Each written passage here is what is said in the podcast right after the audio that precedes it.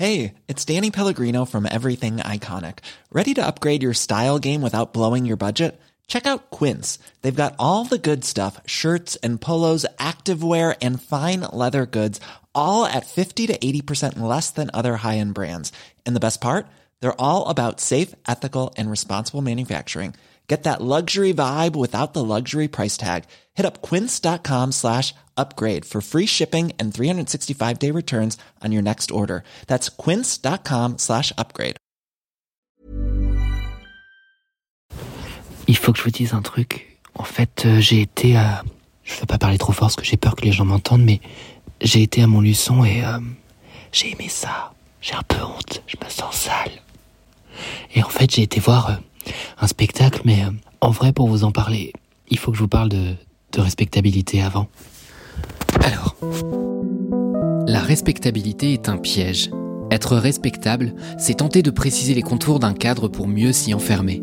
Être respectable, c'est faire de la pression sociale une boussole.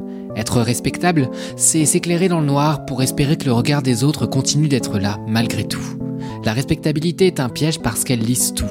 Si je songeais être un bon journaliste, faire un bon podcast ou devenir un bon critique, eh ben, j'aurais jamais commencé Dramatis. La respectabilité, c'est penser que les devoirs poussent dans les arbres, que rien ne peut ni doit être questionné. On agit de telle ou telle façon parce que bah c'est comme ça, on a un rôle social à jouer et c'est tout. La respectabilité, c'est un terme d'ailleurs que j'emprunte à une universitaire, Beverly Skeggs, et oui, ça ressemble à Skegg, et oui, c'est rigolo. Imaginez ce que la respectabilité peut faire à un artiste, pire, une artiste. Imaginez les contorsions pour se faufiler dans chacun de ces carcans. Être une femme respectable, être une autrice respectable, une comédienne respectable, une directrice de théâtre respectable, tout ça, ça rentre en conflit. Parce que si on demande aux artistes d'être jusqu'au boutiste, eh ben on reprocherait l'image choquante d'une directrice. Alors oui, quand Carole Thibault s'époumonne dans un micro, un collant sur le visage, une perruque blonde à la Marilyn sur la tête, eh ben on imagine assez mal la directrice serrer la main du maire de Montluçon. Mais c'est comme ça. Carole Thibault est une actrice, une une metteuse en scène et l'infatigable directrice du Centre dramatique national de Montluçon, le théâtre des îlets. Avec Ex Machina, seule en scène qu'elle porte avec toutes ses casquettes, c'est dire si son visage est caché du soleil, Carole Thibault fait la paix avec la complexité. Alors je sais pas ce que ça dit de sa respectabilité, mais pour assurer sur tous ses fronts, moi qui peine à faire de la vinaigrette sans fondre en larmes, je la respecte. Vous écoutez Dramatis, le podcast qui vous ramène au théâtre parce qu'une vie sans drama, bah c'est comme une blague sans chute.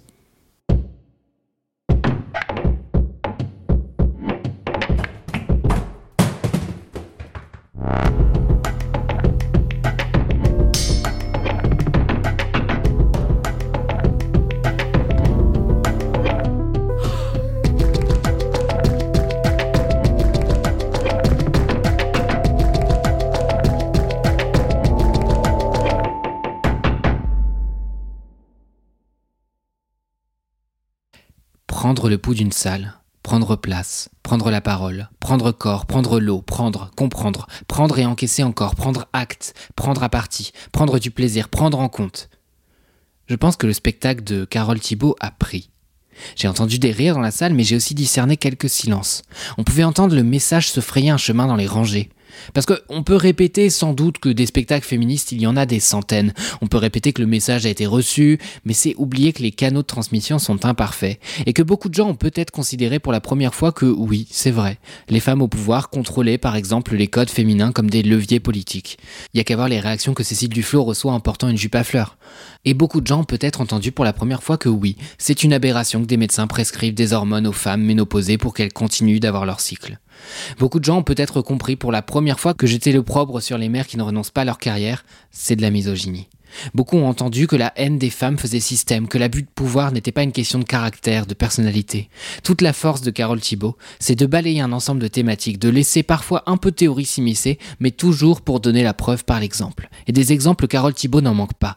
Dans Ex Machina, après une courte introduction chantée, on retrouve l'artiste dans une baignoire dans laquelle descendent de longs rideaux de velours rouge. Je sais pas si c'est du velours en vrai. Hein.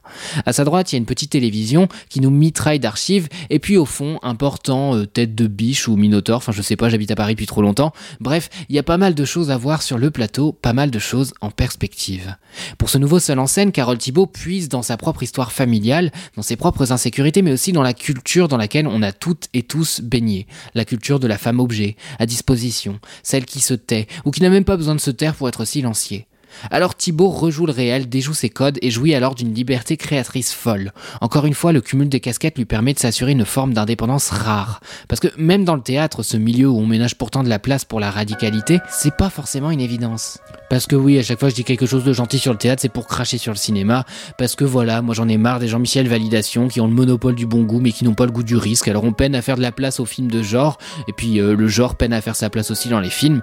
Alors voilà, artistiquement, je pense que c'est dans les seuls en scène, ces petites forme toute précaire là que je vois le monde changer. Sur le féminisme, je pense notamment à l'excellent Rebota Rebota Yentukara Explota où l'espagnol Agnès Mateus dénonçait les féminicides. Je pense aussi à Pour un temps soit peu où Lorraine Marx moquait les errances de l'abolitionnisme face aux réalités de la prostitution. Et puis je pense à Isadora et comme elle est belle et quand elle se promène, où derrière la candeur, bah, on raconte des violences sexuelles et la levée de bouclier que leur évocation suscite. Je pense à des prises de parole à la première personne, à des espaces où cette parole justement a pu être entendue sans être coupé, corrigé, dicté. Et c'est là l'intérêt de le faire au théâtre. Quitte à ce qu'on soit quatre dans la salle, le message aura le temps d'être assimilé, peut-être de faire écho à la vérité d'autres femmes dans le public.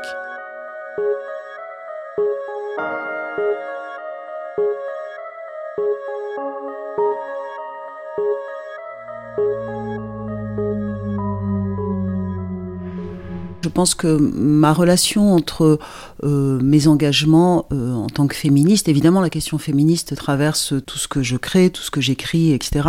Mais ensuite, euh, je pense que le théâtre a à faire avec l'intime. C'est parce qu'on rentre par l'humain et par l'intime dans quelque chose qu'on peut commencer à s'approprier l'histoire qu'on nous raconte, qu'on peut commencer à s'y reconnaître. C'est tout le, phénomène de la catharsis en fait.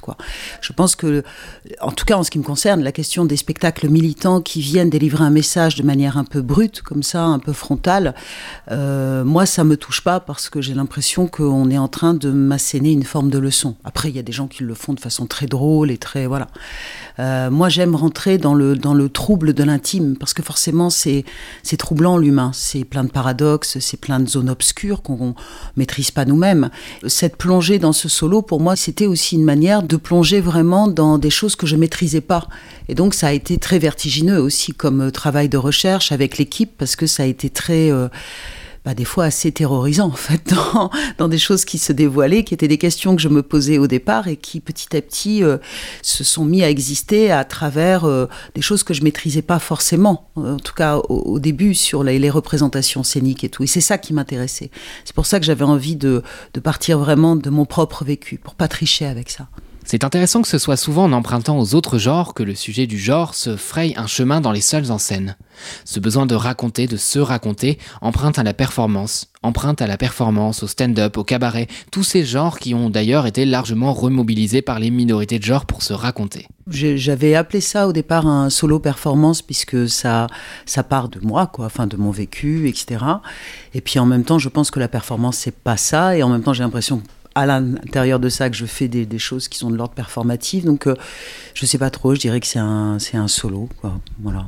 Ce soir-là, donc, devant Ex Machina, je vois une femme qui accepte de vieillir sur scène, je vois une femme qui accepte de tomber, revivre la violence pour faire théâtre, et faire théâtre pour que la violence meure. Alors évidemment, je vous vois venir, hein, le théâtre, il échappe pas du tout à cette espèce de ravalement de façade sur le féminisme, où on dit « Ah mais si, on a toujours aimé les femmes, nous, ha ha ha !» On met en avant ça et là la dimension féministe de pièces dont les rôles sont finalement bien conservateurs.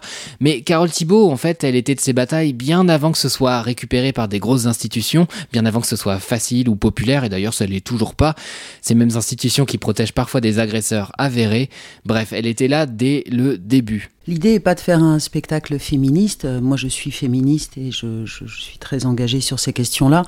Mais euh, j'estime que la question de la scène, de, l'artistique, est un endroit beaucoup plus de l'ordre du paradoxal, de l'ambivalence, c'est-à-dire de, une manière de, nous interroger nous-mêmes sur, euh, nos propres relations, même avec nos, à nos convictions, en fait. Donc, euh, moi, c'était plutôt une plongée dans des zones plus obscures, dans des doutes, dans mes propres paradoxes par rapport à mes engagements militants, euh, Voilà. Euh, c'est ça qui me semble intéressant au théâtre, en fait. Après, oui, c'est un spectacle qui interroge les questions de genre, les questions de pouvoir. Ça, c'était vraiment pour moi un des axes.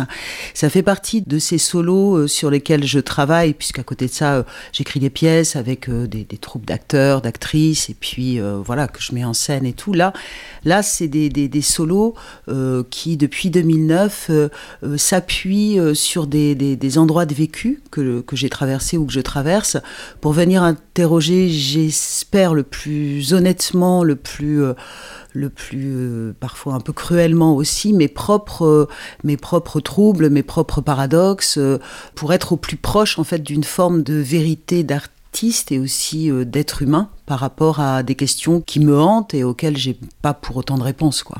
Et créativement parlant, la violence du patriarcat, c'est un puissant fond. Il faut dire que la force du patriarcat, c'est de venir colorer chacun de nos rapports sociaux, notre statut social, notre façon d'interagir, notre expression de genre. Alors on se dit que le cynisme de notre époque, c'est d'avoir au mieux laissé aux femmes un cadre pour contenir, pour dire le spectacle finit dans une heure, après on pourra tout reprendre comme avant. Le cynisme de notre époque, c'est de marketer la révolution du genre pour vendre des spectacles comme des mugs, pour mieux s'assurer que les verrous soient toujours en place et que les mêmes violences s'exercent dans l'ombre. J'ai beaucoup insisté sur les casquettes de Carole Thibault, même si c'était pas une casquette Astra CGT, ce qui est dommage, tout le monde est d'accord évidemment. J'ai insisté parce que c'est intéressant d'entendre que la violence s'exerce à tous les niveaux. C'est une femme qui parle de la violence, mais c'est aussi une actrice qui parle de la violence. C'est une autrice, c'est une metteuse en scène, une directrice de centre dramatique national. Elle sait comment cette violence se présente à tous les niveaux et elle ne manque pas de nous le faire vivre. Sororité oblige, Carole Thibault va aussi chercher dans les expériences d'autres artistes, comme cette interprétation rebelle d'Ingrid Bergman dans Sonate d'automne, le film de son père, dans lequel il lui est demandé de jouer la mère indigne, celle qui a préféré sa carrière à sa fille. En bref, si Ex Machina peut être vu comme un autoportrait, ce qui nous intéresse c'est que c'est aussi et peut-être surtout le moyen de montrer les paysages en toile de fond, des paysages que Carole Thibault nous laisse entrevoir avec ses pas de côté, des paysages désolés, ceux d'une société encore largement dessinée par d'éternels ressorts machistes. Mais le tableau ne manque pas de contraste, on voit l'espoir s'immiscer un peu partout, comme Manuel Valls. Sauf que contrairement à l'ex-premier ministre, l'espoir est le bienvenu, même à Barcelone. Alors sur ces belles paroles, je vous abandonne, je dois refaire ma vinaigrette. Ex Machina, ça passe au Plateau Sauvage à Paris du 27 novembre au 2 décembre et puis à Lyon au TNP de Villeurbanne du 30 janvier au 2 février. Retrouvez l'entretien complet avec Carole Thibault en bonus de cet épisode. Je suis Mathis Grosso, vous avez écouté Dramatis, un podcast que je produis, écrit, incarne et mets en musique seul parce que les gens me détestent. Je vous invite à ne pas me suivre dans la rue mais à me suivre sur les réseaux sociaux où je partage plein de contenu sur le théâtre, le drag, l'opéra, le drama parce que la vie sans drama, eh ben, c'est comme une blague sans chute.